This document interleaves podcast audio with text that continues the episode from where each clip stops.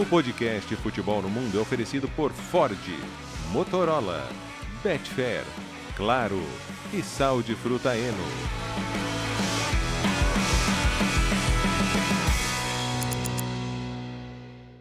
Alô Brasil, olá para você que é fã de esportes, podcast Futebol no Mundo 293 está no ar.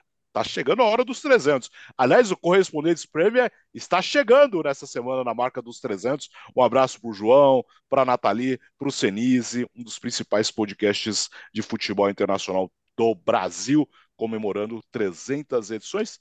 Nós estamos chegando lá. Calma, mais um mêsinho no máximo, nós chegaremos também à edição 300. E aí, Léo, tudo bem? Tudo bem, meus caros? Estamos aqui voltando de férias, né? Mas opa, já deu para acompanhar opa. bastante coisa aí no final de semana, né? Soube que os amigos estavam bastante atentos às minhas férias aí nas redes sociais, mas estamos juntos. Vamos, vamos que vamos, porque dezembrão, hein? Dezembrão tem rodada decisiva na Champions, tem Mundial de Clubes, tem muitas rodadas aí importantes dos campeonatos também. Isto posto, cadê o presente do, do Bertozzi, hein, Gustavo? É, o pessoal marcou, é. Espertinho, né? Você viu? Você, parceirinho, hein? Até, até, a, até apaguei a foto para os babacas não ficarem enchendo o saco. Grande abraço, seja muito bem-vindo de volta, Bertozzi. Muito obrigado. Que beleza. E aí, Bira? Opa, estamos aí. É, fim de ano também, agora é reta final também das, da, das ligas na América Latina, né? Então a gente vai falar rapidinho aí, coisa acontecendo no México, Colômbia, Argentina. Tô até aqui camisa do Platense, ó. Tá Nossa, na final da Copa da Liga Argentina. Bem. Muito bem, legal, legal demais. Vamos lá, começamos a Inglaterra. É, atenção, isso vale agora, é, realmente ele vale para a Inglaterra. Leonardo Bertozzi, para não ficar chato que o Gustavo responder sempre a mesma pergunta, ah. temos, temos um campeonato na, na Inglaterra? Temos. Uh, o meu palpite é que o campeão vai acabar sendo o mesmo, mas temos, temos sim. e como temos? É, e, e as, as, acho que assim, a grande novidade é perceber que temos um campeonato e quem faz parte dele é o Aston Villa, né? Porque a vitória sobre o Arsenal foi aquela coisa de é, ok, vocês vão ter que contar com a gente porque são 15 vitórias consecutivas em casa. O Aston Villa é um time com 150 anos de história, nunca tinha vencido 15 jogos seguidos em casa pela primeira divisão. Tô contando aí, não só era Premier League, tô contando toda a história do clube. O Naemer é o único técnico da história a conseguir fazer isso. E as últimas, cara, Manchester City e Arsenal, né? As duas de 1 a 0, as duas com atuações incríveis. Ah, eu tava de férias na atuação do City, eu peguei melhores momentos do jogo, mas pelo que eu ouvi dos companheiros falando, foi um, o City nunca foi tão dominado assim num jogo na era Guardiola. E a vitória contra o Arsenal também é uma vitória marcante. O gol é fantástico, né, cara? Daquelas jogadas que começa de um lado do campo, vai parar no outro, bola de pé em pé. É, o Douglas e o Camará formando uma dupla excepcional no meio de campo e, e venceu o Arsenal. É, o Arsenal chiou bastante de arbitragem no final do jogo. Eu, eu entendo a questão da frustração, mas ah, o lance do Havertz é, que, é, aquele lance que a regra ela não, não, não dá margem para interpretação, né? Se o árbitro viu bater na mão, é, o gol tem que ser anulado, né? O, a, a, mão do, do, do, cara que faz o gol não é a mesma mão do, do defensor, mesmo que a bola bata na mão do defensor ali acidentalmente. Então, eu entendo toda a frustração, mas a regra é o que é. E, e ganhou. Então, tá ali a dois pontos do líder. É, o, o, o time joga muito bem, a gente já falou sobre isso, né? E a gente vai falar muito quando falar em Girona também. Quer dizer, o, o Leicester é uma conjunção de fatores que ela acontece muito raramente, por isso que é uma coisa tão fantástica. Eu acho esse time do Aston Villa melhor que o Leicester que foi campeão. Melhor. Se, se a gente pudesse fazer um jogo imaginário entre eles, o Aston Villa ganharia. Se fosse no Villa Park, então ganharia bem, tá? Mas, mas enfim, as coisas são os que são o que são. Não, não, acho, não, não acho que o Aston Villa vai ser campeão, se é o que você me pergunta, tá? Mas esse time pode tirar um time, um, um, um, Big Six da Champions League aí, né? Mais de um, na verdade. Mais um, né? É, mais Dois já tem que ficar fora. Dois já tem que ficar fora. É... Tem que ver a questão da, da, quinta, da, quinta, vaga também, mas enfim, de qualquer maneira já seriam pelo menos dois. É impressionante, impressionante. Então, é, é no, no, Aston Villa ninguém quer falar nisso, né? O, o Nai, os jogadores também têm falado sobre isso, o próprio Maguinho falou, cara, chegar lá na trigésima, trigésima primeira, trigésima segunda rodada, estiver brigando pelo título, vamos ter que falar. Por enquanto, esquece da gente. Finge que a gente nem tá aqui, né? faz de conta que a gente não está aqui. Acho que é, é, é a melhor maneira do Aston Villa lidar com isso para não criar expectativas exageradas. Mas a gente tem que falar de Aston Villa, porque hoje é um time que, que quem ganha de Manchester City e Arsenal da maneira que ganhou, jogando a bola que jogou, você não pode não levar em consideração, cara. Aliás, foi a semana, né, Gustavo? Por uma coincidência, os, os dois sofreram para vencer o Luton Town e os dois perderam para o City, né, Gustavo? No meio de semana e no fim de semana. Tem essa curiosidade também. O City que voltou a vencer, bateu o Luton Town, é, se aproximou de novo dos líderes, dos primeiros colocados da competição. Sobre o Aston Villa, é, time que joga bem, com confiança, trabalho excepcional do Naemery. Dito tudo isso e reforçando o que o Bertozzi colocou, o Arsenal merecia a melhor sorte. O Arsenal não jogou para perder. O Arsenal, Sim. nos primeiros 60 minutos de jogo, criou muitas oportunidades. Muitas oportunidades. Depois, na última meia hora, a partida ficou mais, mais escancarada para o Aston Villa uhum. também, para os contra-ataques do Aston Villa. Ali o Aston Villa perdeu a oportunidade também, mas você pega as chances claras, as oportunidades de gol de cada lado, o Arsenal deu muito azar também. O Arsenal merecia melhor sorte pelas chances que criou e chances claras. Né? Teve com o Martinelli, teve com o Gabriel Jesus, teve com o Odegar, teve com o Saka. É, criou realmente chances para empatar o jogo. Então, na semana passada eu falei aqui sobre o Leverkusen, né? Aquele empate com o Dortmund é, não foi um empate que preocuparia o, o Xabi Alonso. É, depois vamos falar mais do Leverkusen também aqui durante o programa, que o empate dessa semana já, já tem um outro tom, mas essa derrota do Arsenal não é uma derrota, eu acho que, que gera no Arteta aquele sentimento de caramba, vamos ter que acender o alerta aqui. Não.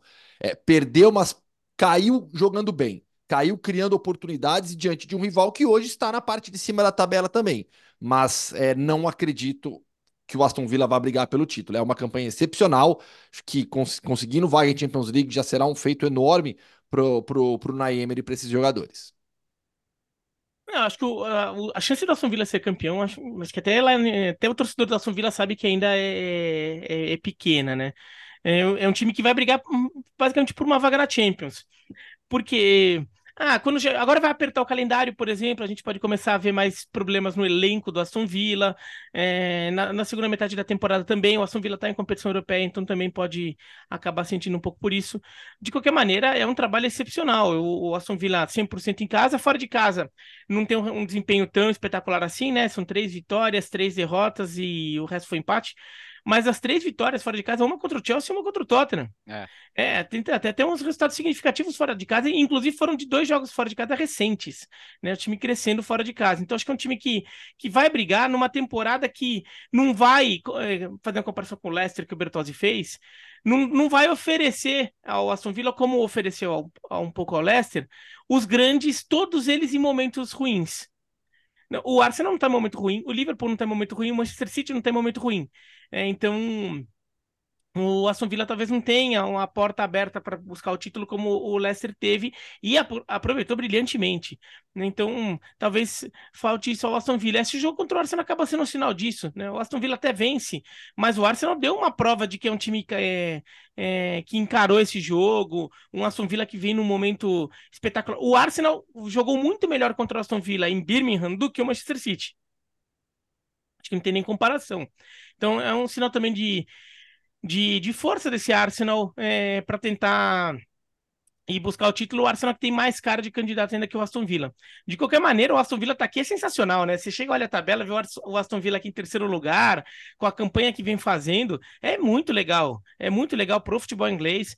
É, esse conceito de, de Big Six é, é, é interessante, até que são seis, já é muito acima do normal para o futebol europeu, seis times fortes no mesmo país, mas ah, legal quando tem, quando varia mais ainda, né? Quando Newcastle entra nessa briga, Aston Villa entra nessa briga, é, Brighton incomodando. Aí é legal, né? Muito mais legal. Então, eu acho que a Aston Villa tem, tem condições ali de, de, ficar, por, de ficar por ali. Até porque por, com essa campanha vai começar a priorizar a Champions League daqui a pouco. A Champions League não, a, a, a Premier League daqui a pouco. O, o Emiliano Martins está muito bem nessa temporada. Eu, eu, eu acho ele um goleiro muito bom para jogo grande, mas no geral eu não acho ele um goleiro tão espetacular assim.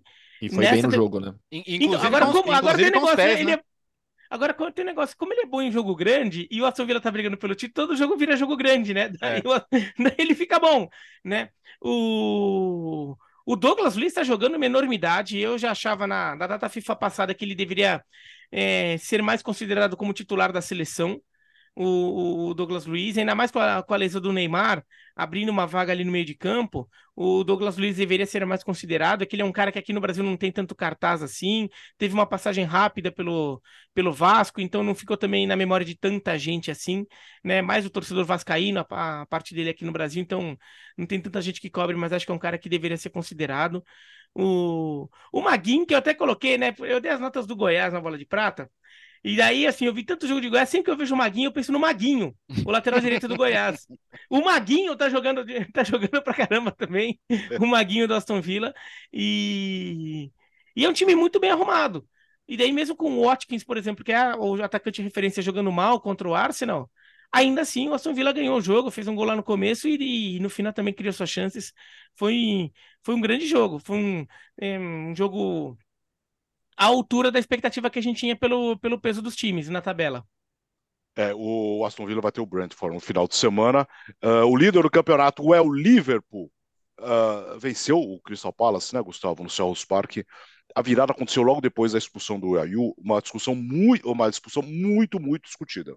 Pois é, mais um lance de, de muita discussão sobre em relação à arbitragem na Premier League. Premier League nas grandes ligas europeias, nessa temporada, tranquilamente, é, é, a liga com mais polêmica até aqui em relação a decisões de, de, de árbitro, de VAR, etc.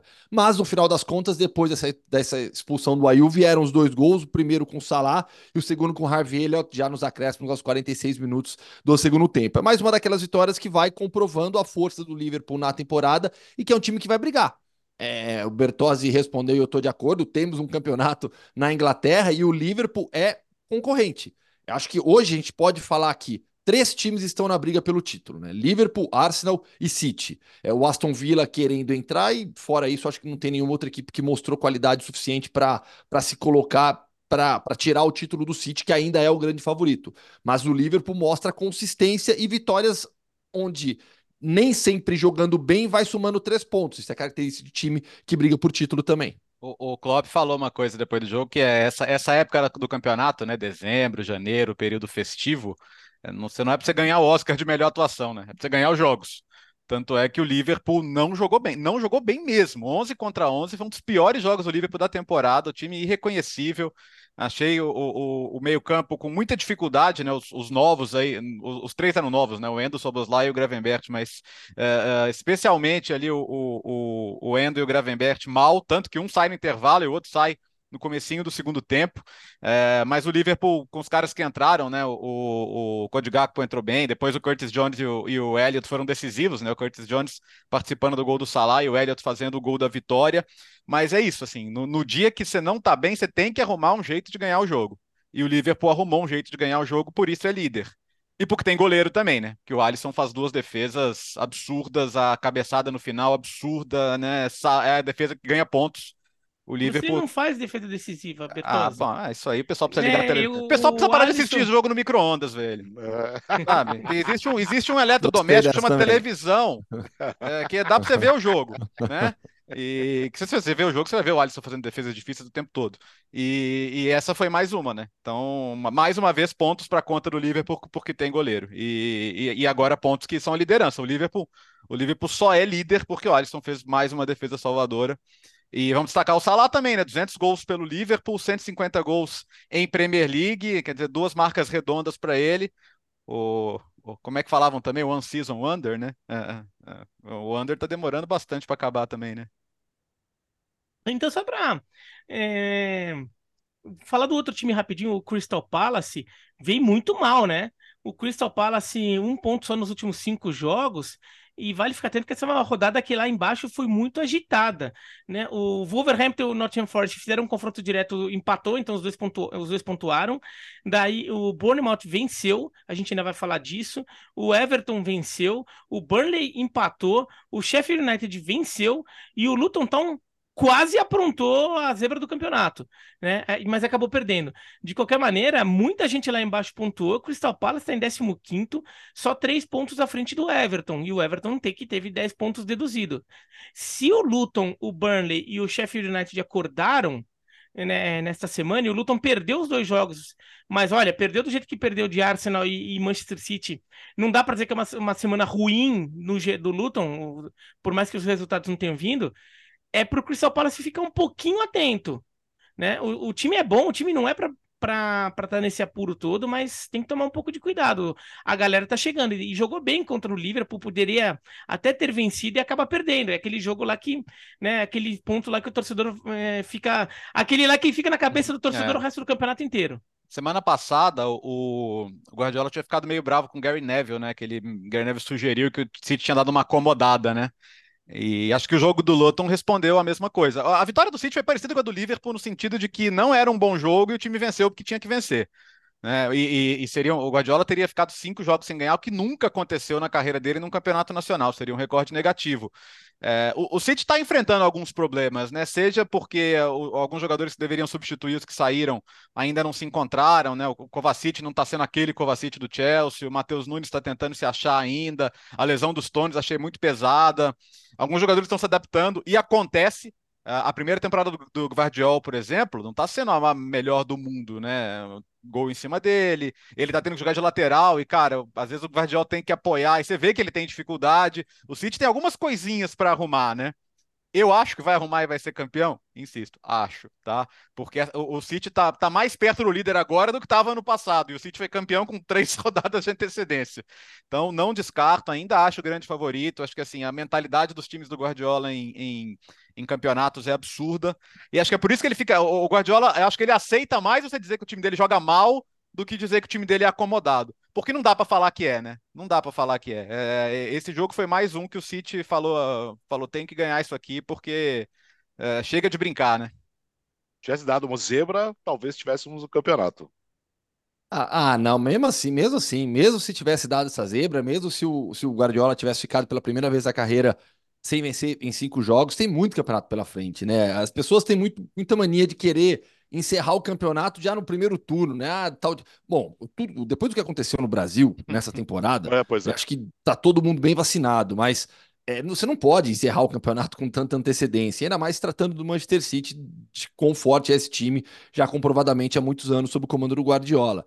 É, sobre o Guardiola, é, ele é um dos melhores zagueiros do mundo. Na lateral, ele é ele ajuda o time, mas não vai ser, não estará entre os melhores no nível que se exige ainda mais na Premier League. Então, para ele é muito complicado também, como zagueiro sim. Ele foi contratado pelo City por ser um dos melhores zagueiros do mundo nas últimas temporadas, com a condição, com a possibilidade também de fazer o lado esquerdo, sem dúvida alguma, e o Guardiola olha muito para isso.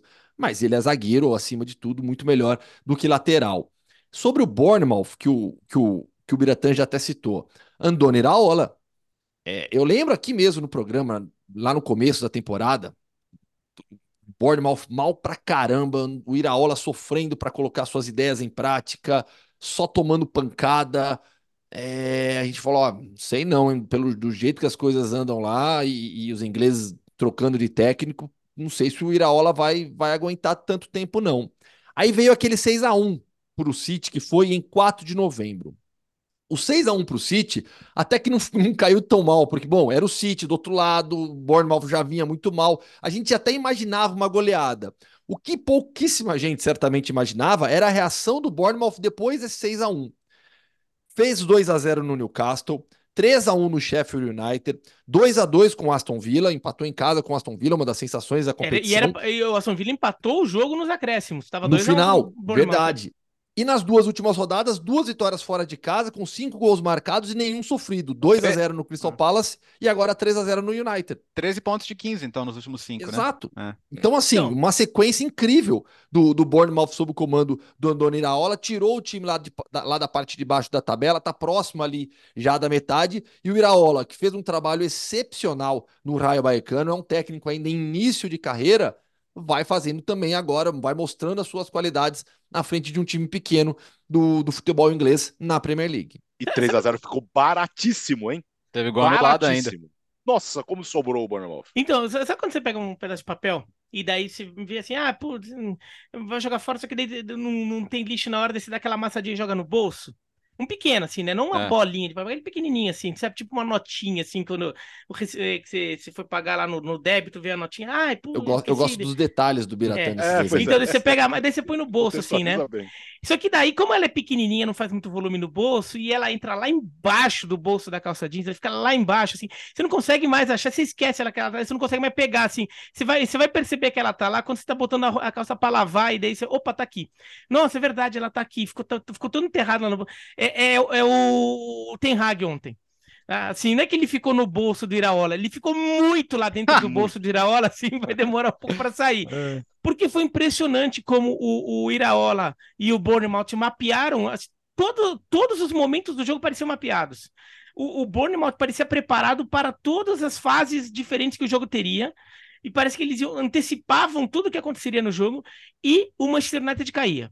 Era impressionante. Então, o, o Bournemouth começa o jogo marcando, marcando alto, marcando saída de bola. Por quê? Porque tentava aproveitar que o, que o Manchester United está com muitos desfalques na defesa. Não tem, por exemplo, o Lisandro Martinez, que ajuda muito nisso. Né? Tá com, com o Shaw e o Maguire. Olha que era o Shaw, não era nem o Lindelof que tinha sido no jogo anterior. Ah, rouba a bola 1x0. Depois o time recua, dá campo pro United. Mas mesmo quando recua e dá campo pro United, deixa o United trabalhar. Parecia até que o United, opa, tá entrando no jogo. Mas toda hora com contra-ataque bem desenhadinho, sempre tentando deixar o Solanke no mano a mano com o Maguire, porque o Maguire até vem numa fase melhor tudo, mas o Solanke na velocidade vai ganhar no Maguire sempre, ou quase sempre. O Solanke é muito mais rápido, né? Tanto é que o Manchester United começa a fazer adaptação para ver se conseguia fazer o Shaw encarar o Solanke nessas, nessas arrancadas, porque com o Maguire não estava dando. Então, daí o Bournemouth começa a, a puxar contra-ataques no, no segundo tempo. No, no, primeiro tempo ainda. Daí, no segundo tempo, volta até essa fase de marcar, saída de bola, recua um pouco. E sempre o United com dificuldade de fazer o jogo fluir. Até que saiu 2 a 0 No que saiu 2 a 0 vão, é, o United está atordoado, sai o terceiro gol logo em seguida. O jogo mapeadinho, bonitinho, do, do Bournemouth contra o Manchester United, que não sabia o que fazer não sabia o que fazer e foi daquelas derrotas constrangedoras. Aí sai um quarto gol no final que depois é anulado do Atará.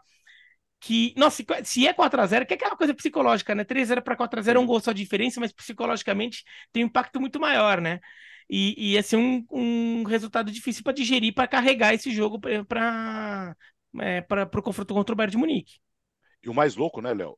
É que o United fez uma ótima partida contra o Chelsea, só que tinha vindo de uma derrota horrível para o Newcastle, fez só 1x0, mas jogou muito mal, e agora foi um bando, né? É, então, e o Biratã já descreveu bem como, como o time foi atropelado. E na semana que o, que o Ten Hag foi eleito técnico do mês de novembro na Premier League, né? Ele o melhor técnico, o Maguire o melhor jogador. E, e logo depois vem isso. E para melhorar a semaninha tem aquele jogo da Champions League com o Bayern de Munique, que, é... que tá machucado, né? O, oh. o, o, o, eu acho que a pior notícia que podia acontecer para o United foi o Bayern tomar essa surra do Frankfurt. Porque agora, ah, o Bayern está classificado primeiro no grupo. O Bayern tem que dar uma resposta. E a resposta tem que ser em Old Trafford, contra o Manchester United. Então acho que era, era a pior coisa. Além de ter que torcer para o empate no outro jogo, que a gente já discutiu aqui como é horrível, é, você vai pegar um Bayern super ferido. Olha, pode ser uma semana. Eu não vou dizer que o Ten Hag está ameaçado. É, recuperaram no, no, um tweet de 10 anos atrás do United, falando do David Moyes, que o David Moyes falou, é, o United precisa melhorar em muitas coisas, tipo é, passes, é, defesa e criação de jogadas, tipo tudo. e parece que o tempo não passou, né, cara? 10 anos já daquele, daquele, daquele histórico tweet e o United continua parece sem rumo, cara. Já, já perdeu mais jogos em casa na, na Premier League do que em toda a era Ferguson na, desde que ele saiu. É incrível. E para fechar a rodada deste domingo, uma grande vitória do Tottenham diante do Newcastle. 4 a 1 Bira, é, com destaque para o Richarlison e o Som, claro. Tudo passa é, por ele, incrível.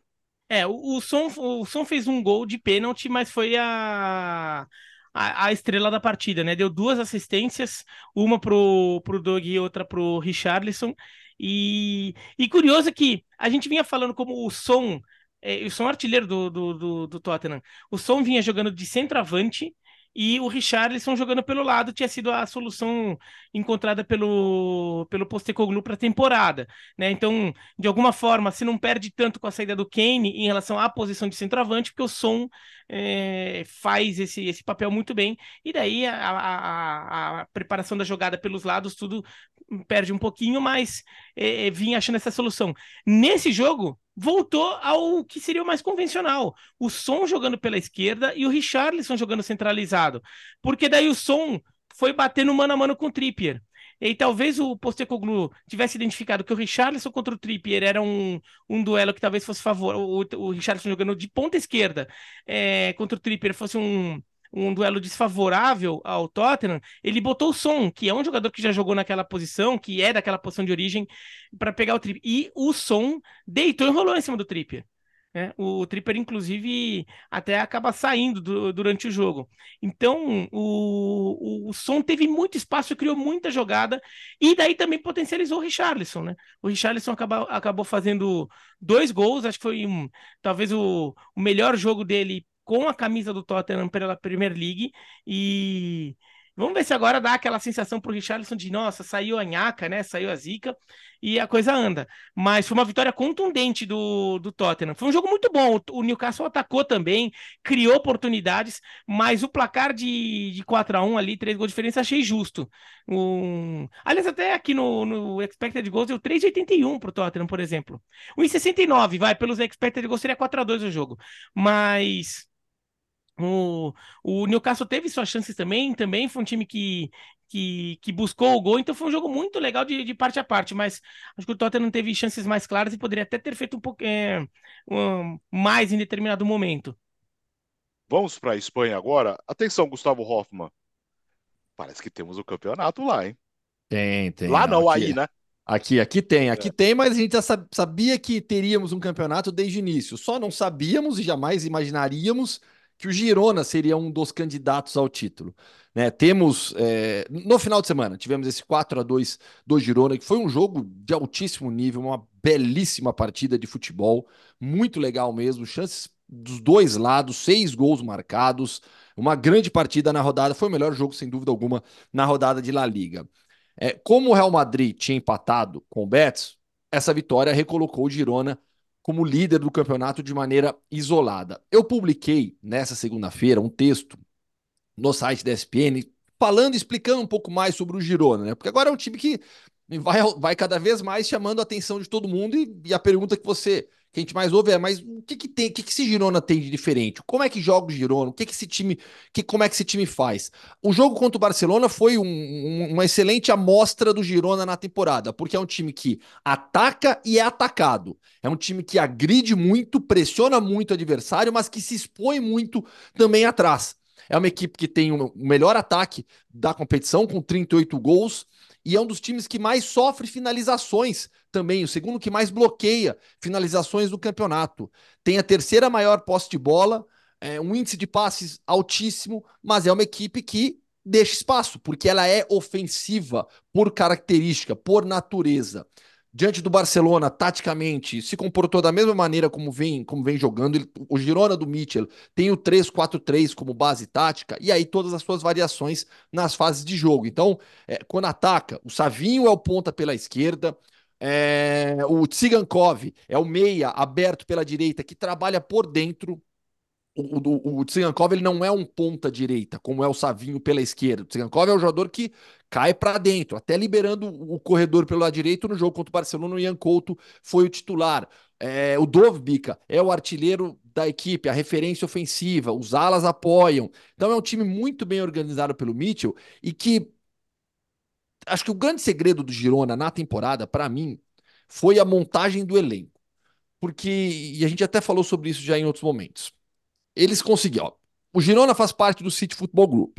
Ser parte do City, City Football Group não te garante um time forte. E, e, a gente tem um exemplo no Brasil, o Bahia sofreu nessa última temporada do Campeonato Brasileiro. No Uruguai o Torque caiu. O, to, o Torque, exato. Então, assim, é, ser parte do City Football Group te garante é, por trás um, um, uma estrutura profissional e, e, e pessoas muito competentes para tomarem as decisões. E aí você precisa acertar. Fazer parte de uma liga competitiva como ela liga, favorece o Girona dentro do City, Football Group, porque os melhores jovens talentos vão para lá. Se não vão para o City, o Girona é talvez a principal porta de entrada hoje para eles. Então, através dessa parceria, o Girona tem parceria não, né? Através desse, desse modelo de negócio do City Football Group, o Girona tem o Savinho, tem o Ian Couto, jogadores que pertencem ao grupo. Mas além disso, é, manteve alguns veteranos que, que seguem ajudando o time. É, o Stuani saindo no banco, é ídolo e mete gol pra caramba. Foi no mercado buscar veteranos que trouxeram ao time uma bagagem é, de, de time campeão, que é o caso do Daley Blind. O Blind, para mim, ele é o grande trunfo do Girona, porque é, a gente, eu até cito no texto, né, a entrevista do assistente do Abel Ferreira, João Martins, para o jornal Tribuna Expresso, né, que, ele, que ele falou faz pouco tempo que, o, que uma estratégia do Abel durante o Brasileirão foi jogar a responsabilidade sobre o Botafogo, falar que o Botafogo era favorito ao título, porque aí eles teriam que lidar com essa pressão. E lidar com pressão de briga pelo título não é fácil, você precisa estar mais habituado. E o Botafogo não estava, diferentemente do Palmeiras, falando do presente. Com o Girona, isso acontece também. É, não apenas ter que brigar com, com, com Barcelona, Real Madrid e Atlético é, dentro de campo, tecnicamente falando, mas a pressão de estar no topo da tabela brigando pelo título. E quando você traz o Dali Blind, você está trazendo um jogador acostumado a ganhar títulos, que vem de culturas campeãs, Bayern, Ajax. O cara está acostumado a ganhar e brigar pelo título sempre. Então, o Blind certamente está ajudando muito esse elenco. E aí, além disso, um, um baita scout bem feito. É, o Tsigankov, e o, e o Dovbika, dois jogadores de destaque no campeonato ucraniano nos últimos anos. O Dovbika metendo um monte de gol pelo Dnipro 1 e o Tsigankov é a referência técnica do Dinamo Kiev. É, o scout do Girona identificou esses dois jogadores, identificou que eles se adaptariam muito bem ao futebol de La Liga e estão fazendo a diferença para o Girona. E, e, no final das contas, a média de idade do Girona é de 26,4 anos. Então você tem um time muito bem equilibrado, organizado e montado pelo Mitchell com, com uma estrutura por trás profissional espetacular também que tem o Girona hoje. E, e, e, assim, o Mitchell não, tinha, não tem uma super carreira como técnico. É, os últimos dois trabalhos foi demitido. O Girona nunca gastou 10 milhões de euros no jogador né? É, nunca foi melhor que décimo colocado em La Liga. Então, assim, é, para dimensionar o que eles estão fazendo, porque amanhã vai ter um engraçadinho que vai falar, ah, pipocou, ah, não aguentou, ah, né? É, vai encher o saco amanhã se, o Girona não conseguir manter esse rendimento até o final do campeonato. Só que é, se eles conseguirem terminar entre os quatro primeiros, melhor campanha da história. Se conseguirem terminar entre os seis primeiros, melhor campanha da história. Ponto. Então, mesmo que o Girona caia muito de rendimento, ele já, já vai fazer a melhor campanha da sua história. É, não vou falar que não vai brigar pelo título, acho que ele não tem essa obrigação e ninguém quer se colocar esse peso. Isso não é para se cobrar do Girona, né? Porque é, eu tô falando sério agora, o absurdo de situações como essa é você querer começar a esperar que o time seja campeão. E não é para esperar isso. Dito isso, cara, o Barcelona já sofreu quase a mesma quantidade de gols que sofreu no, no título. São 18 gols sofridos, sofreu 20 no time campeão. O, o, time da temporada passada nunca levaria quatro gols num jogo, até porque raramente levava gols, ponto. Né? E o Girona chutou uh, sete vezes a gol, fez quatro gols. Então o Chave, o Chave, o Chave é sempre naquela, né? Ah, mas se você olhar bem, se a gente passasse na frente também ia ser justo, se a gente se a gente se a gente ganhasse ia ser justo porque a gente chutou 31 vezes, porque teve volume e tal. Cara, o Barcelona sempre vai ter volume, não é essa a questão. Eu, eu acho o trabalho do Xavi nesta temporada abaixo.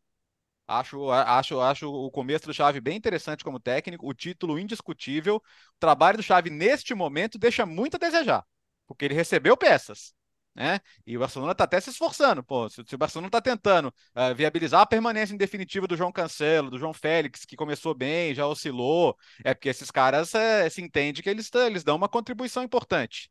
É, eu, eu estou decepcionado nesse momento com o trabalho do Xavi, sem tirar nada da, do, do, merecimento da vitória do Girona, hein? Por favor. Mas, mas, acho que o Barcelona do Xavi entrega pouco.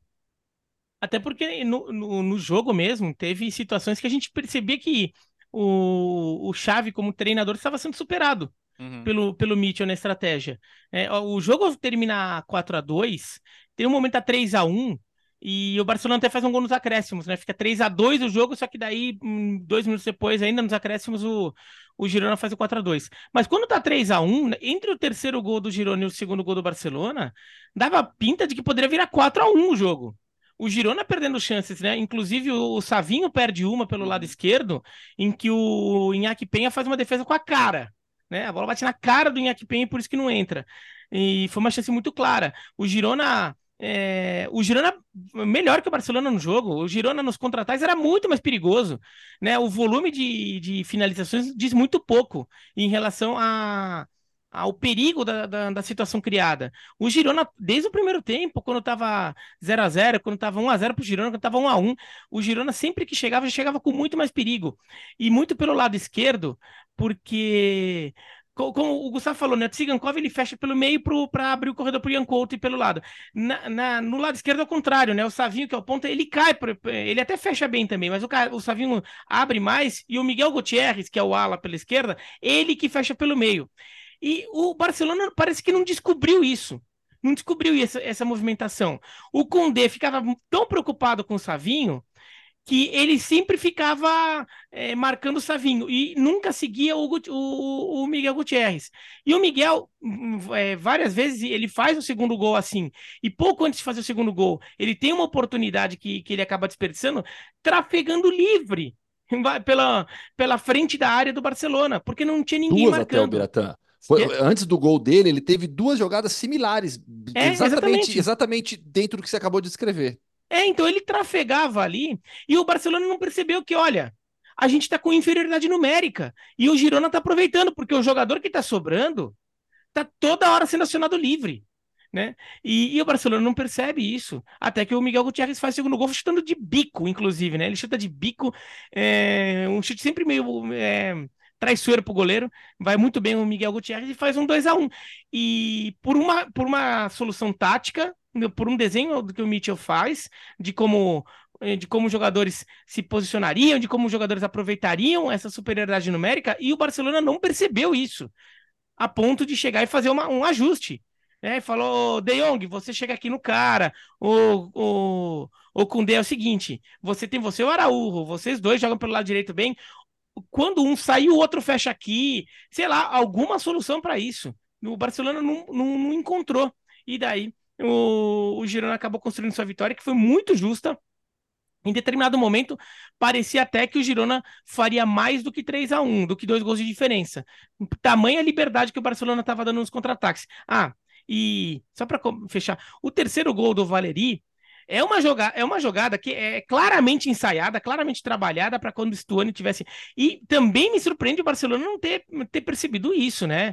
É, o, o, Stuani, o Stuani, ele não é um, um, um estilista da bola, ele é um centroavante toscão, né? Ele é um centroavante assim, estilista aproveita o, o, porte físico dele, é um cara que tem muita intimidade com, com a área, né? Com a posição de pivô lá na frente, né? Ele é um bom ele é um jogador muito útil mas ele não é um craque, assim, tanto é que ele nem é convocado para a seleção uruguaia. E o Stuani, quando ele entra, o, o, qual que foi a jogada? É a jogada mais básica, você tem um centroavante grande e está jogando no contra-ataque. Você dá um balão para ele, ele vai lá, como ele é grande e forte, ele ganha no alto, dá uma casquinha. Isso é jogada aqui no futebol brasileiro se faz de monte. Ele dá uma casquinha na bola, enquanto isso um companheiro dele que já sabe que ele vai dar casquinha, vem correndo. Por quê? Porque ele pega a casquinha em velocidade, é a bola que dá essa casquinha ele pega em velocidade e sai livre. Foi assim que o Valeri fez o terceiro gol e, e a zaga do Barcelona não acompanha ele. Não acompanha, não, é... nem lembro quem estava em cima dele na hora, se era o Christensen ou o Cancelo. Não acompanha esse movimento do, do Valeri, que claramente estava se projetando. Quando a bola viu um balão para o Stone, o Valeri disse: Eu vou correr, eu vou correr porque o Stone vai dar uma casquinha para mim. E ninguém acompanha o Valeri para dar esse combate. Ele pega a bola livre, avança e faz o gol. Né? É, é uma coisa até básica de leitura de jogo que o Barcelona não estava tendo no jogo de ontem. Meu Alex. Oi. O, o, o Girona pega agora para fechar o primeiro turno. O Alavés em casa, Betis fora, e aí na última rodada do primeiro turno, o Atlético de Madrid em casa. Dois jogos foram muito simbólicos na campanha do Girona até aqui. O 0 a 3 para o Real Madrid e esse 4 a 2 Porque o 0 a 3 foi uma ducha de água fria, do tipo, não vai dar. O 4 a 2 já, opa, essa equipe tem condição. E, e, é necessário reconhecer que do 0 a 3 para o 4 a 2 o time melhorou, evoluiu, se consolidou como um dos melhores de La Liga. Então, qual é a realidade para o segundo turno? Eu acho que o jogo do Atlético de Madrid vai dizer muita coisa também. Bom, o Atlético de Madrid, falando nisso, né? eh, venceu, né, Gustavo Almeria por 2 a 1 E falando em Betis, o Real Madrid foi visitar o Betis e ficou no empate. Vou começar pelo Betis, então, já que eu estava lá em Sevilha.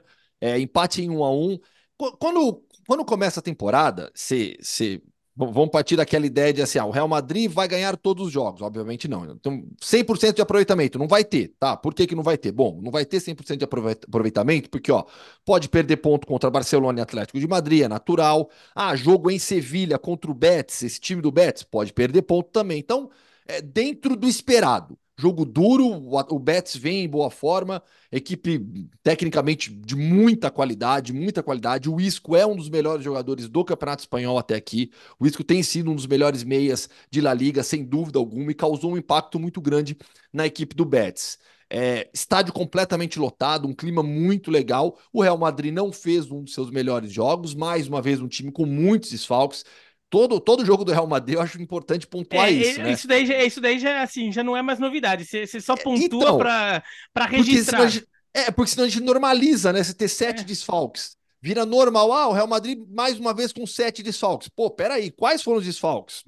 Courtois, é, Militão, os dois que estão fora desde o início da temporada, Tchouameni, Camavinga, Vinícius Júnior, não é pequena, a lista não é pequena e além disso ela é impactante, mas mesmo assim o Real Madrid é, é, tem conseguido somar pontos e tem jogado bem durante a ausência desses, de todos esses atletas com, com, com os ajustes do Carlo Ancelotti, que mexeu de novo na equipe. Ele não mudou o esquema tático, manteve o 4-4-2, só que ele começou com o Modric, que retornou ao time depois de ter se machucado, e começou com o Modric mais à frente. O time não tinha um atacante central. Era um 4-4-2 com o Brahim Dias aberto na direita, o Rodrigo aberto na esquerda, e aí, Modric e, e, e quando, a, quando, quando, a equipe atacava, Modric e Bellingham como esses meias de chegada, não tinham um atacante. Ora o Bellingham pisava na área, ora o Rodrigo pisava na área, às vezes até o Modric apareceu para cabecear bola também, jogada pelo lado esquerdo, acho que do Rodrigo, inclusive. Mas é, mexeu de novo na ideia ali o Carlo Ancelotti, sem, sem promover alteração tática, mas dentro de todos esses problemas que o Real Madrid tem, ele vai buscando soluções. Como eu disse, não foi um dos melhores jogos do Real Madrid. O Betis se esforçou, mereceu o empate. Acho que o 1 a 1 foi um jogo bastante justo. Para mim, o grande destaque foi o intervalo. Porque no intervalo eu presenciei algo que a gente que eu sempre, sempre via pela, pelo, pelas imagens né, do, do, do Betis, que é aquela ação social da torcida de tirar bichinho de pelúcia no gramado. Meu, é espetacular. É espetacular. E assim, são milhares e milhares e milhares de bichinhos de pelúcia atirados no gramado. E aí no final do jogo, eu tava lá para gravar o, o pós-jogo, tal, fazer a matéria pro Sport Center, e chegou o pessoal com todos os sacos, que eles, eles recolhem tudo, né, e guardam. E foi o último dia dessa ação no mês, e aí eles vieram com todos os sacos assim recolhidos, meu.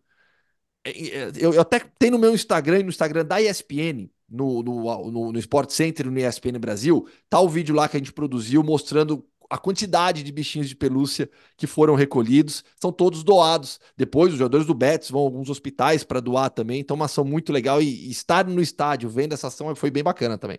É, eu pensei que ele tinha ia lá, foi lá e pegou um, né? Parece ali no fundo, assim, né? Imagina, cara de pau, né? É. Direto para a Alemanha agora. Que sapatada, hein, Léo? Que Rapaz. sapatada do Bayern de Munique. Que fase. E 5 a 1 para o Frankfurt, né? E que partidaça fez o Frankfurt, né? Do, do Knauf ali pelo lado direito, do, do Marmouche, né? Que acabou com a defesa do Bayern de Munique. Agora, o, o, o time do Thomas Tuchel defendendo é uma gracinha, né? É, é, um, é um amor, né? Para os adversários.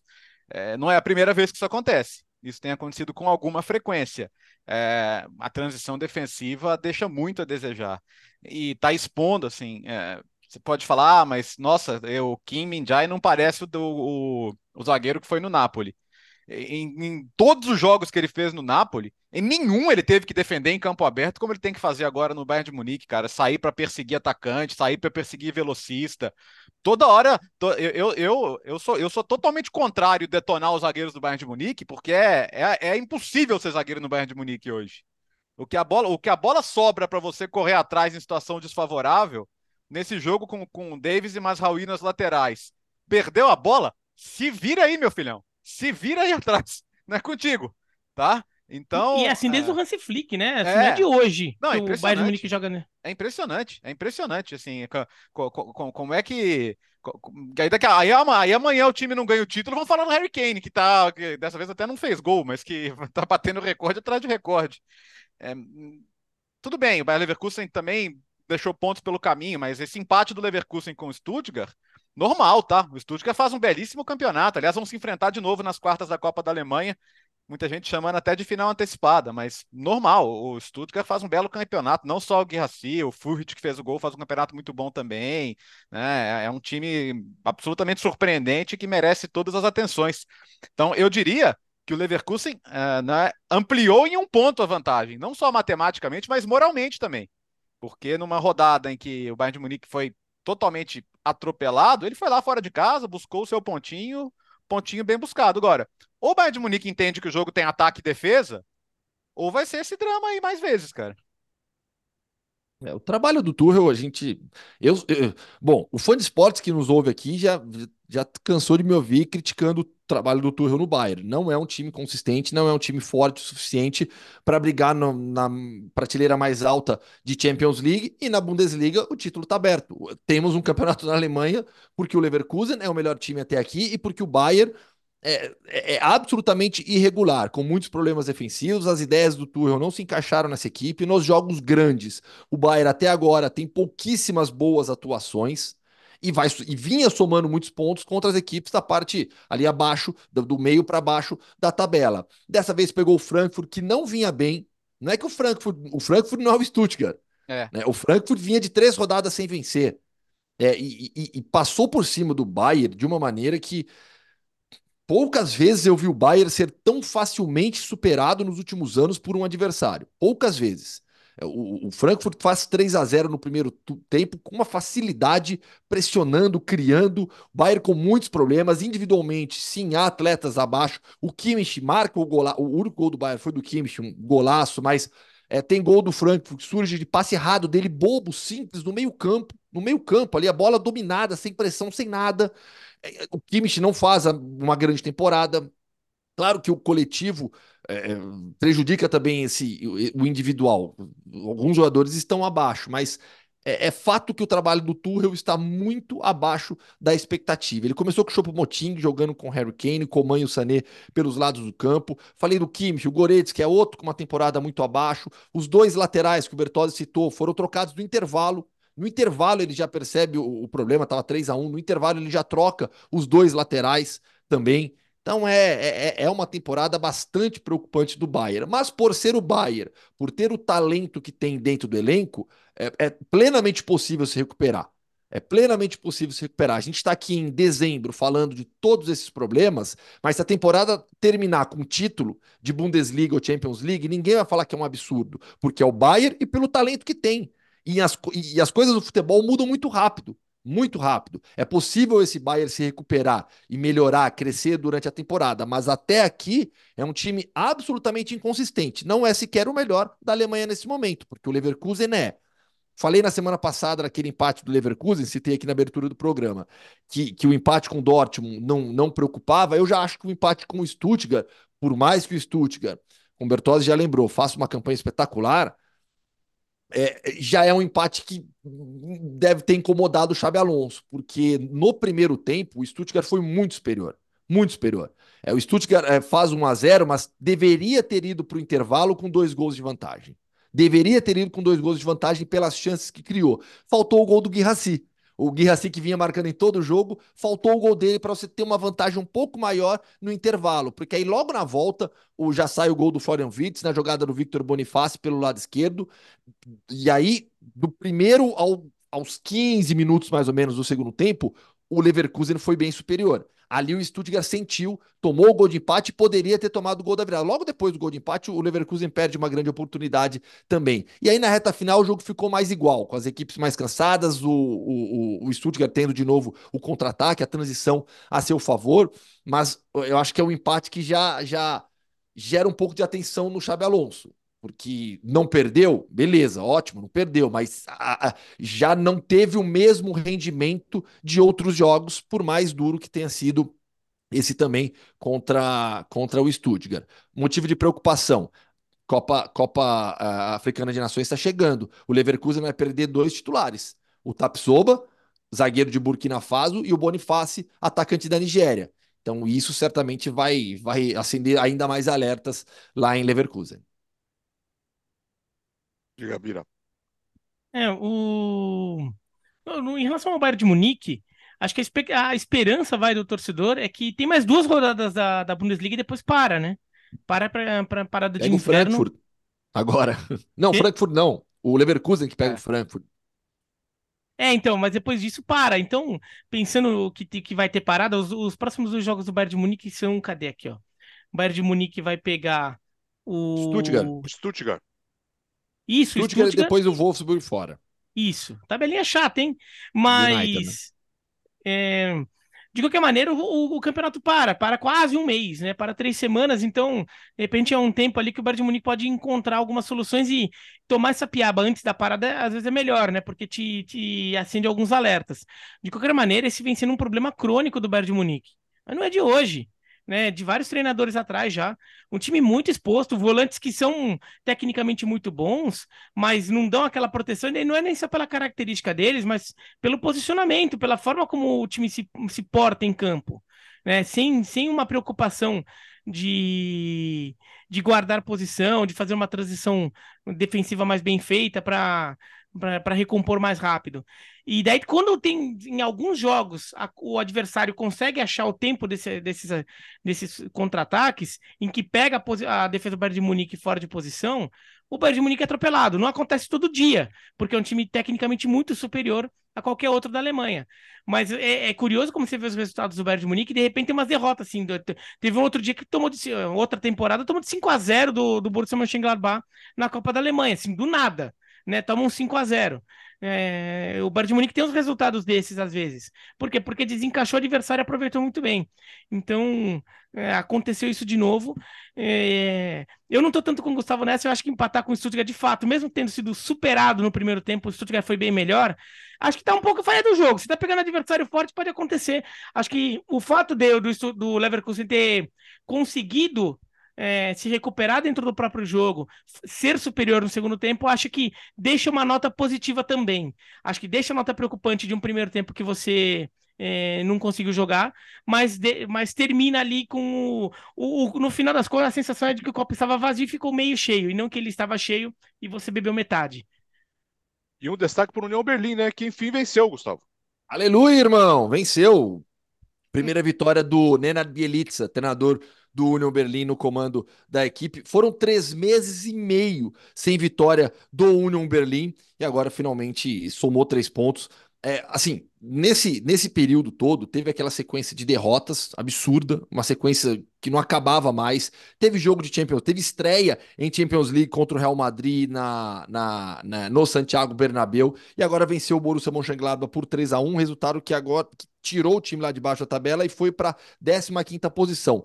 É, apesar do, do- dessa sequência absurda de derrotas, depois o time conseguiu alguns empates, então jamais ficou tão distante assim para sair da zona de rebaixamento. Tanto é que com essa vitória saiu, foi para a 15ª posição com 10 pontos.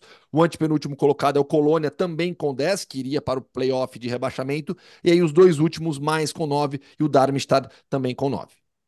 Vamos para a Itália agora. Oi, diga, diga. Não, diga. só, e só pontuar, né? Porque teve um outro grande jogo que foi Borussia Dortmund e RB Leipzig.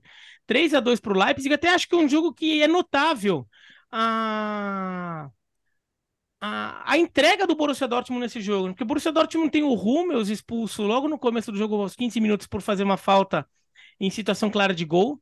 Quase pênalti, inclusive. Se fosse pênalti, ele não seria expulso, né? Mas como foi falta, ele foi expulso.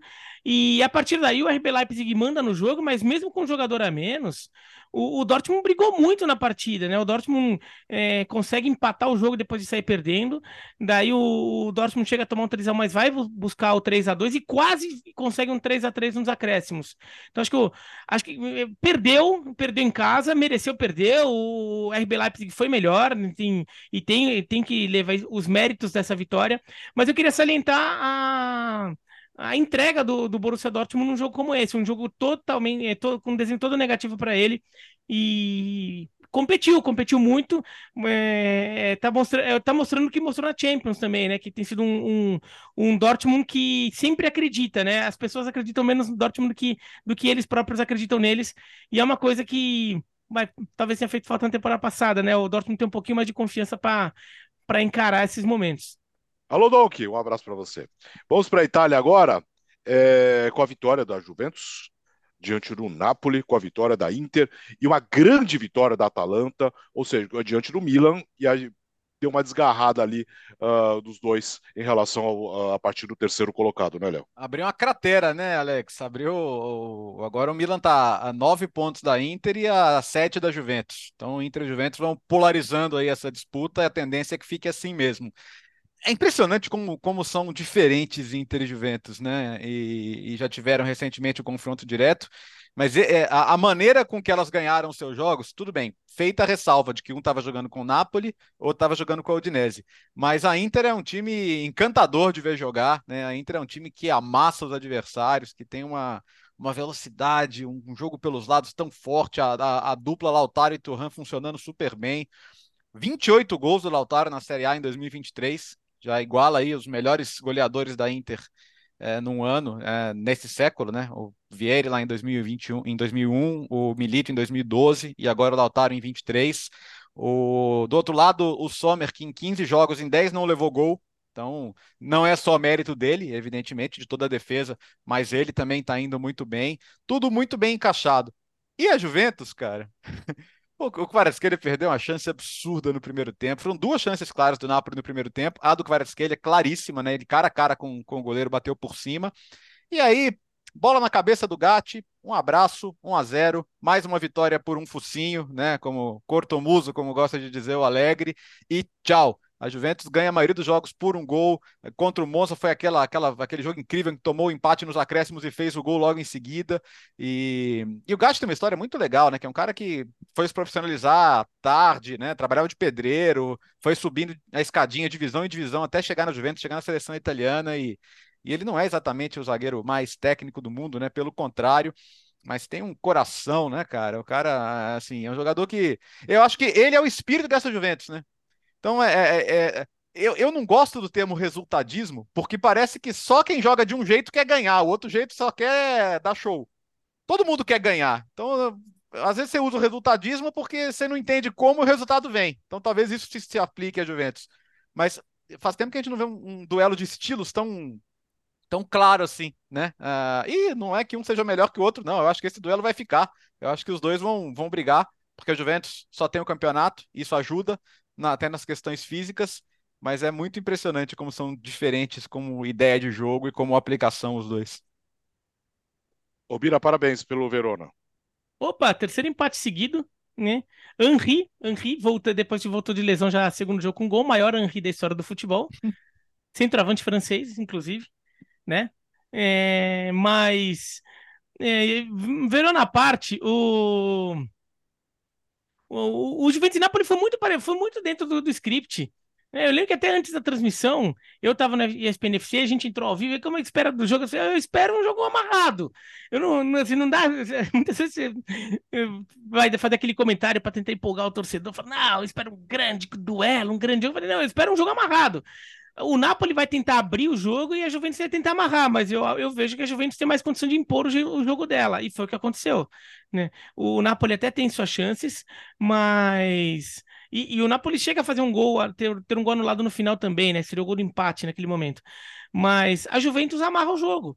É impressionante como ela consegue fazer o jogo ter a cara que é conveniente para ela e a partir disso ela brilha. E aí a segunda vitória seguida com o Gatti, é, garantindo, né? Contra o Monza foi gol do Gatti também é, no, nos acréscimos, então é um jogador que começa a virar meio talismã. Né? Ele tinha contra o Monza, ele tinha perdido um gol muito, muito absurdo, assim, tipo, um metro debaixo da trave, sem goleiro, ele chutou por cima. Mas depois ele faz o 2 a 1 e o grupo inteiro pula em cima dele, assim, fazendo muita festa. E depois o apito final, muita festa em cima do Gatti.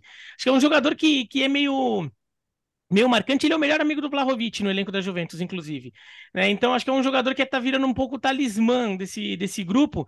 E é, e é, importante, Ainda mais para time que não joga com tanta sobra técnica em relação ao adversário, time que joga mais na conta do chá, mas um time tá, num, tá nesse ambiente é, legal, no, no, ambiente bom, tem alguns jogadores ali meio talismã, é, é, psicologicamente ajuda, né? De, para deixar um pouco leve, porque de fato não é um time que vai ganhar tranquilão só porque é tão melhor que o resto. Não, a Juventus ganha desse jeito, sempre do 1 a 0 em 1 a 0 e, e vai brigando. Eu acho que briga com a Inter sim. A Inter acha um time razoavelmente melhor, mas o problema é que assim, o futebol não mede necessariamente quem é melhor, mas quem tem mais capacidade de conseguir resultado. Nesse num ponto de corrida assim, a Juventus tem uma capacidade de conseguir resultado bem alta.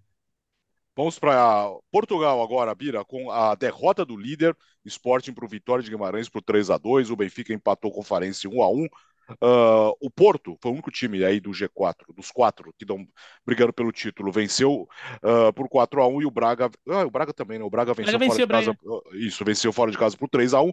Situação em Portugal: Sporting 31, Porto 31, Benfica 30 e Braga 29.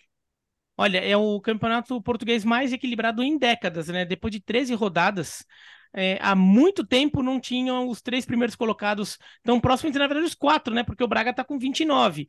E olha que o, o Sporting perdeu para o Vitória de Guimarães, que foi para 25. Não dá para dizer que o Vitória de Guimarães está brigando pelo título, óbvio que não, mas também não ficou tão longe assim, porque o campeonato simplesmente está equilibrado, né? E o Vitória de Guimarães, é, muitas vezes o Braga até se mete nessa briga, né? Mas o Vitória de Guimarães também tem conseguido uma campanha boa, oito vitórias, um empate, quatro derrotas. É, hum, um, assim, é, e o Vitória de Guimarães que é o grande rival do Braga, né? São os dois times do, da região do Minho. Então o Campeonato Português está tá muito interessante. O Sporting já perdeu dois dos últimos três jogos. Tudo bem que foram confrontos é, complicados, é contra o, Benfica na luz, contra o Vitória de Guimarães em Guimarães. O Vitória de Guimarães que talvez tenha a maior torcida e a mais fanática e barulhenta, fora os três grandes de Portugal. Então é sempre um jogo difícil em Guimarães no, no estádio Dom Afonso Henriques, então o esporte acabou não resistindo. E olha, Campeonato Português, quando você vê o Benfica, larga uns pontinhos aqui, o esporte e o Porto, é aquela hora que você vê o, o Porto do Sérgio Conceição, daquele jeito ali, só vem, só vem, né? Entendeu? É, é, impressionante como, como o Porto é um time competitivo, fez 3 a 1 no, no, no, no Casapia. Casapia foi a revelação na temporada passada, esse ano não vem tão bem assim. E tá um campeonato bem legal lá em Portugal. Acho que vale ficar é, acompanhar mais de perto essa, essa briga entre, o, entre os quatro agora, né? Com, com o Braga tá no meio dela. Uh, direto para a França agora, Gustavo, com mais uma vitória do PSG, o Olympique de Marseille subindo e o Lyon venceu. Lyon venceu. Lyon finalmente vence, voltou a vencer e respirou um pouco no campeonato. Foi a 10 pontos, mas não saiu da última posição. Permanece na lanterna da Ligue 1 o Lyon. O Clermont, que vem na sequência, vem com 11 e o Lorient tem 12 pontos. Depois Toulouse, Montpellier, 13, 14 pontos. Todo mundo, todo mundo muito próximo ainda. Mas é, a gente falou tanto aqui sobre o Paris Saint-Germain no início da temporada, aquele início ruim, com, com outros times também brigando, assumindo primeira posição. Agora a equipe do Luiz Henrique na Ligue 1 encaixou oito vitórias seguidas.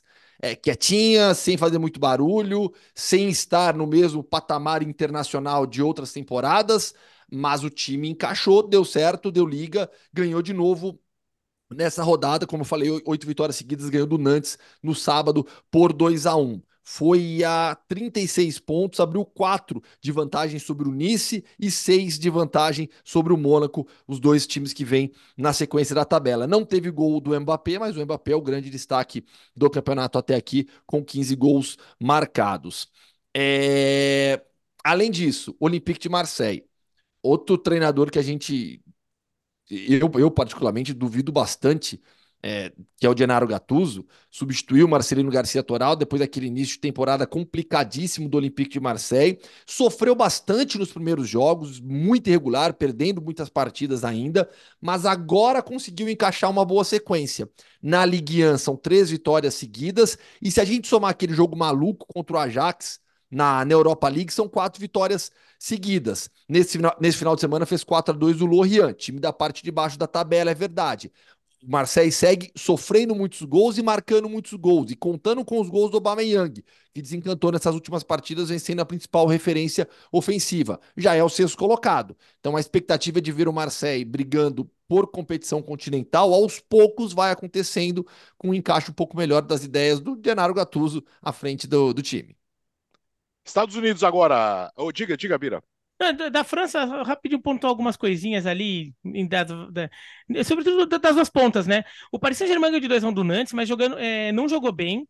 É, não foi, é, foi um jogo que poderia perfeitamente ter terminado empatado, mas o Paris Saint-Germain jogou com um time misto. Né? O Arnal estava no gol, o, o, o ataque foi Li, Mbappé e Barcola. O meio de campo foi o Gart, Soler e Vitinha. Então tem alguns jogadores, um misto quentinho até, mas um misto quente não, é um croque madame, né? Mas um croque monsieur. Mas e forte. É, é. Mas. Do, do Paris Saint-Germain hoje, você não vai conseguir muito melhor do que isso. Não, mas não, o Zaire Emery, ele até entra durante o jogo. Colomani e Dembele começaram no banco, eles até entram porque tava difícil ter botar o pessoal para resolver, esse tipo de coisa, né? Inclusive o Colomoni que faz o gol da vitória. Mas era um, era um misto, é um misto quente, vai. É um misto que tem mais os titulares do que o reserva, mas era um misto. Claramente estava é, poupando, pensando no jogo do Dortmund na, na, Champions League, né? É até justificável a postura. Então, foi uma, foi uma vitória é, boa nesse aspecto também. E quanto ao Lyon, né? É, até, acho que falei no, no podcast da semana passada que o Lyon também ele começou a recuperar, perdeu três seguidos, porque a tabela também não ajudou, né? É, foi Lille, Lens e, e Olympique de Marseille na sequência. Uma sequência pesada. Pegou o Toulouse em casa agora, era questão de mostrar: não, não, não. O, o Lyon ainda está num caminho de crescimento. O Lyon ainda está recuperando, porque time o time tem e de fato ganhou de 3 a 0 do Toulouse, que é um time que também está um pouco brigando para não cair, mas o Lyon tem o Lopes, tem o Lovren, o Tchaletacar, Talhafico, é, Caquerê, Tolisso, Lacazette, não, é um time para estar tá na última posição do francês, né? Convenhamos, se a coisa se ajeitar um pouquinho em Lyon, a tendência é que naturalmente esse time se meta pelo menos no meio da tabela. E agora é MLS, Léo. MLS, tivemos a final, campeão Columbus Crew, terceiro título, né? 2008, 2020, agora 2023, em cima do Los Angeles FC, do LAFC. Columbus jogava em casa, né? Porque era o time melhor ranqueado. E grande atuação do Cúcio Hernandes, né? Que foi eleito o melhor, fez o primeiro gol cobrando o pênalti. É... Agora, o, o LAFC que tá pegando uma fama de na hora H, né? Você vê que são. Esse ano mesmo foram duas finais, chegou a final da MLS, perdeu Chegou à final da, da Conca Champions, perdeu o Leão, perdeu os dois jogos, sendo que decidia em casa, tinha boas chances de fazer. Foi a segunda derrota em final de, de Conca Champions. A outra, a, a, final do ano passado que ganhou do MLS, ganhou graças a um gol do Bale no último minuto da prorrogação, que levou para os pênaltis. Ia perdendo também. Então o LFC vai, vai, vai, criando aquela fama de ser um time que na hora H falta. Morre né? na praia. Morre na praia. É, porque é um time. Morre em Santa Mônica. é, é, o time que mais viaja no MLS. Nesse ano, entre, entre Conca Champions e MLS, os caras viajaram mais de 100 mil quilômetros. Viajaram um bocado.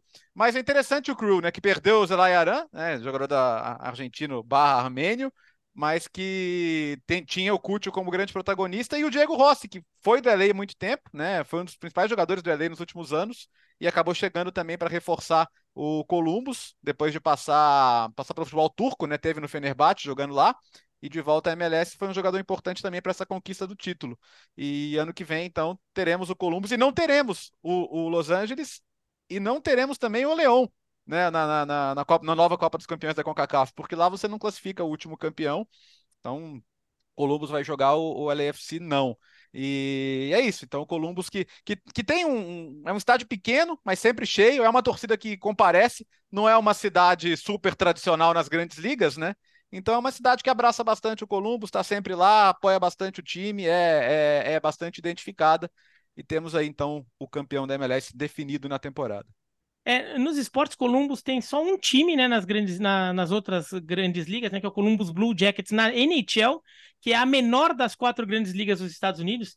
Mas o, a Columbus é a sede do, é a capital do estado de Ohio e é a sede da, da Universidade de Ohio State, que é uma, uma das principais universidades. Uhum. Então a cultura de torcer é muito do esporte universitário, o que no caso do futebol é legal porque a torcida universitária do, dos Estados Unidos ela se parece mais com o que a gente está acostumado aqui na América Latina, daquela torcida quente, participativa, que canta muito, né? É, então tem essa cultura, tanto é que Columbus virou meio que um, um amuleto dos Estados Unidos quando enfrentam o México, né? Eles sempre marcam jogo para Columbus porque é um alçapão e lá os Estados Unidos acabam tendo, uma, acabam tendo maioria na torcida, que nem sempre acontece quando jogam em Dallas, em Los Angeles, em Houston, por causa da população mexicana. E só para pontuar também, provavelmente foi o último jogo da carreira do Chiellini. O Chiellini, como zagueiro do, do, do Los Angeles FC, é, deve encerrar a carreira e ele até fala que deve voltar para a Juventus aí como um, num papel de é, na, na, na, diretoria, alguma coisa assim na Juventus, mas o Chiellini é, provavelmente encerrando a carreira. E olha, a passagem dele na, na, nos Estados Unidos, que muita gente achava que ia ser só para ganhar uns dinheirinhos ali dos americanos, jogou para valer, viu? Jogou para valer, acho que, por exemplo, mais que o Bale, até que também foi pro, na mesma época que ele para o LAFC, o, Chiellini jogou para valer e deixa, vai deixar uma imagem legal nos Estados Unidos pelo que ele fez. Um destaque agora, um destaque agora para o México, Bira. Então, no, no, México, a gente até falou na, é, na semana passada que ia ter a semifinal é, de técnicos brasileiros, né? Do, do América contra, contra o Atlético São Luís, né? O América do, do, do Jardine contra o, São Luís do, do, Gustavo Leal. E o, o, professor ganhou do pupilo, né? O Gustavo Leal, que foi auxiliar do Jardine durante muito tempo. E o Jardine se deu melhor. Foi 5 a 0 para o América em, em São Luís Potosí, no, no, no jogo de ida. Daí, daí o, o Jardine, olha, foi ousado. Ele bota o time reserva no jogo de volta. Foi tão tranquilo o jogo de ida que ele bota o jogo time reserva no jogo de volta e ele perde o jogo, mas perde só por 2 a 0 Então o América tá na final. Mas olha, foi corajoso botar o time reserva no mata-mata, por mais que estivesse tranquilo a vantagem, né? Vai que dá ruim e daí a torcida ia pegar no pé. Mas botou o time reserva e mesmo assim classificou, né? E vai enfrentar na final o Tigres. O Tigres é, venceu o clássico felino, ganhou do Pumas 1 a 0 na Cidade do México, no jogo de ida, e daí no jogo de volta em Monterrey, o Tigres aí jogando, jogando em casa, empatou por 1 a 1 e ficou com vaga na final. O Tigres que tem sido uma força aí do, do, do futebol mexicano, é, do futebol da CONCACAF nos últimos anos, a gente já até viu, chegou em final do Mundial de Clubes tudo. Então, aí um Tigres e América vai ser uma final bem legal. E na Argentina, Bira? Na Argentina, é a Copa, a Copa da Liga aqui, a Copa da Liga, ao contrário do que é nos outros países que tem Copa da Liga, que é um torneio, que é uma Copa menorzinha ainda, né? Tipo a Copa do País menorzinha. A Copa da Liga é uma Copa maiorzinha, né? Então tem a Copa da Argentina, que é um mata-mata direto, mas a Copa da Liga é como se fosse um segundo campeonato argentino, é um campeonato light.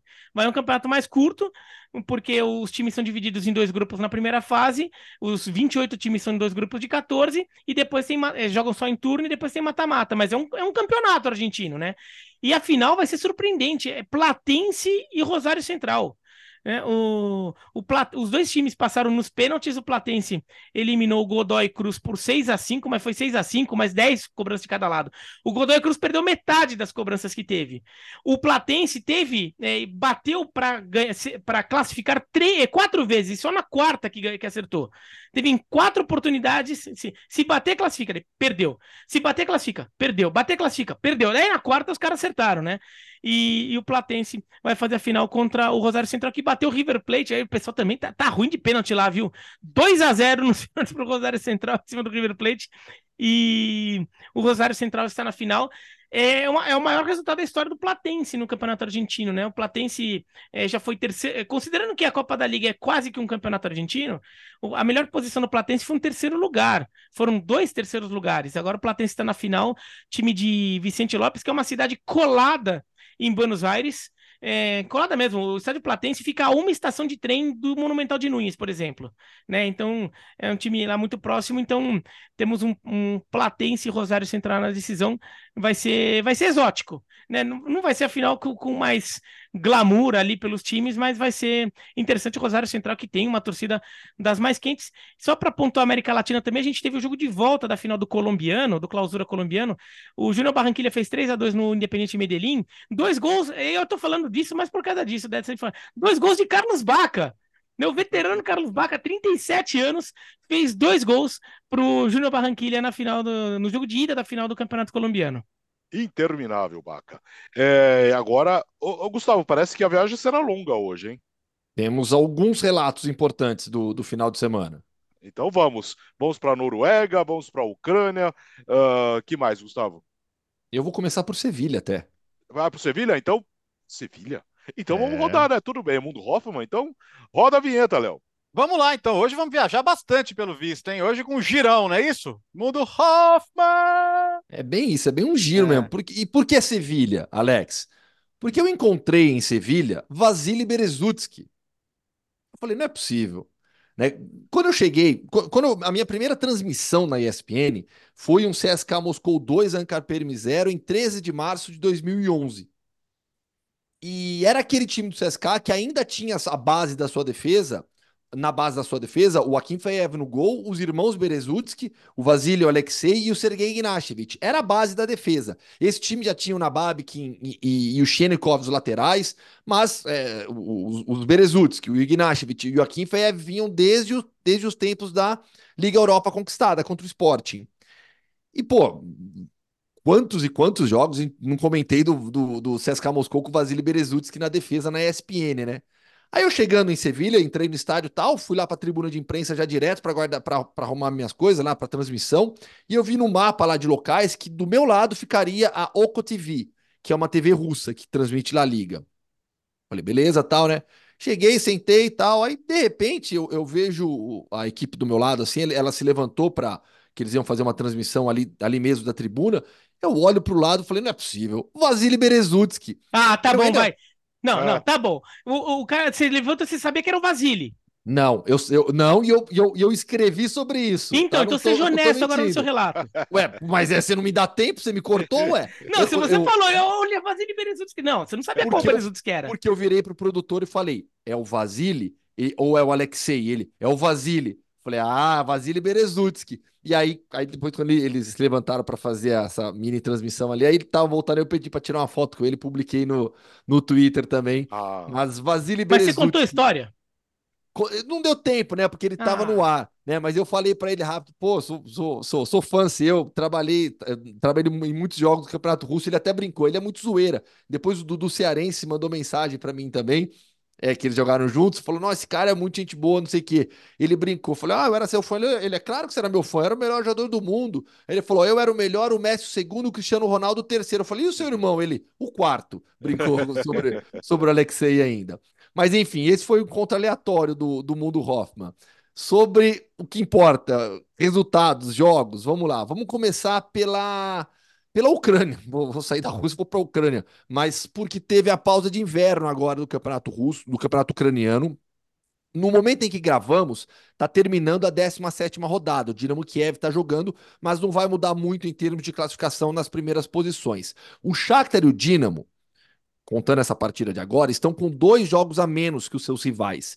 E com isso, o pessoal está aproveitando é, para se colocar lá em cima na tabela. O Krivibas é o primeiro colocado, empatado com o Dnipro 1, ambos com 34 pontos, e o Polícia vem com 32. Sobre o Polícia, eu até escrevi um pouco mais, porque tem jogadores brasileiros lá, um atacante emprestado pelo Cruzeiro, Adrielson, se eu não me engano é o nome dele, Adrielson, acho que é isso, né? Tô até checando aqui que eu escrevi, mas é, quem tá lá também é o Lucas Taylor, lateral brasileiro que estava até pouco tempo atrás jogando no, no Shakhtar, também jogou no PAOK da Grécia, e é um clube que é tradicional dentro da Ucrânia, mas nunca foi forte. Em 2021 foi comprado por um, por um empresário local e aí vem crescendo. Ganhou segunda divisão na temporada passada e nessa, com o investimento, tá tá, tá disputando as primeiras posições também. Então o Campeonato Ucraniano agora faz uma pausa, volta só em fevereiro por conta do, do inverno na Ucrânia. Além disso, estou vestindo aqui a camisa do Estrela Vermelha por conta de uma marca histórica alcançada pelo clube. Nesse final de semana, venceu o Miladost Lucani por 3 a 1. São 122 jogos de invencibilidade do Estrela Vermelha no Campeonato Sérvio, jogando dentro de casa, no estádio Maracanã cujo nome oficial não é Maracanã, é Rajko Mitic, um nome histórico do Estrela Vermelha, mas leva o apelido de Maracanã desde quando foi construído na década de 60, justamente uma homenagem ao Maracanã brasileiro. 122 jogos de vencibilidade, marca que começou em abril de 2017 e que coincide com todos os títulos do, do, do, do, Estrela Vermelha desde então, desde a temporada 17 18, só deu é, Estrela Vermelha. Essa sequência invicta começa no último título do Partizan. Aí depois só deu Estrela Vermelha. A derrota, a última, foi justamente pro Partizan. Superou, assim, o Real Madrid de 57 a 65, que tinha permanecido invicto por 121 jogos. Para a gente fechar rapidinho, Copa da Noruega, deu molde na final contra o Bodo Glimt, impediu o segundo título do Bodo Glimt na temporada, um gol é, aos 44 minutos do segundo tempo, garantiu mais um título, sexto título de Copa da Noruega pro, pro molde, que conquista um título, então impede a dobradinha do Bodo Glimt, encerrando a temporada de futebol na Noruega. Ufa! Deu certo, hein? Terminou o podcast Futebol no Mundo. Olha, hoje recheado. Você ficou bem informado de tudo que aconteceu no fim de semana. Valeu, Léo. Valeu, gente. Até quinta-feira, então, porque aí vamos passar a régua na fase de grupos da Champions não. League. Sexta. Sexta-feira ao vivo. Sexta ao vivo. Ah, garoto. Sexta-feira, então, por quê? Porque a gente fala de Liga Europa e Conference também, certo? Exatamente. Sexta-feira vamos fechar essa temporada de 2023 com o podcast Futebol no Mundo, repassando tudo o que aconteceu nas três competições na Champions, na Liga Europa e Conference, ao vivo na sexta-feira. Valeu, Gustavo. Valeu, viu que a voz já tá indo embora agora na reta final do programa. O resfriado aqui tá, tá pesado, só a base de muita água e remédio, viu? Grande É. abraço. Aqui também tá difícil, é um, é, o o tempo não tá ajudando. Valeu, Birá. Valeu, valeu. Até quinta. Até sexta. Até sexta. Sexta-feira Não, não, estaremos... mas quinta-feira você pode ouvir, isso- pode ouvir a reprise desse podcast também. Você pode. Isso, para você que está ouvindo quinta, nessa quinta, um abraço para você também. Até sexta. Tchau, Brasil! Então, boa semana. Nosso encontro ao vivo, sexta-feira, no YouTube, no TikTok, no Facebook da ESPN. Valeu! O podcast Futebol no Mundo é oferecido por Ford, Motorola, Betfair, Claro e Sal de Fruta Eno.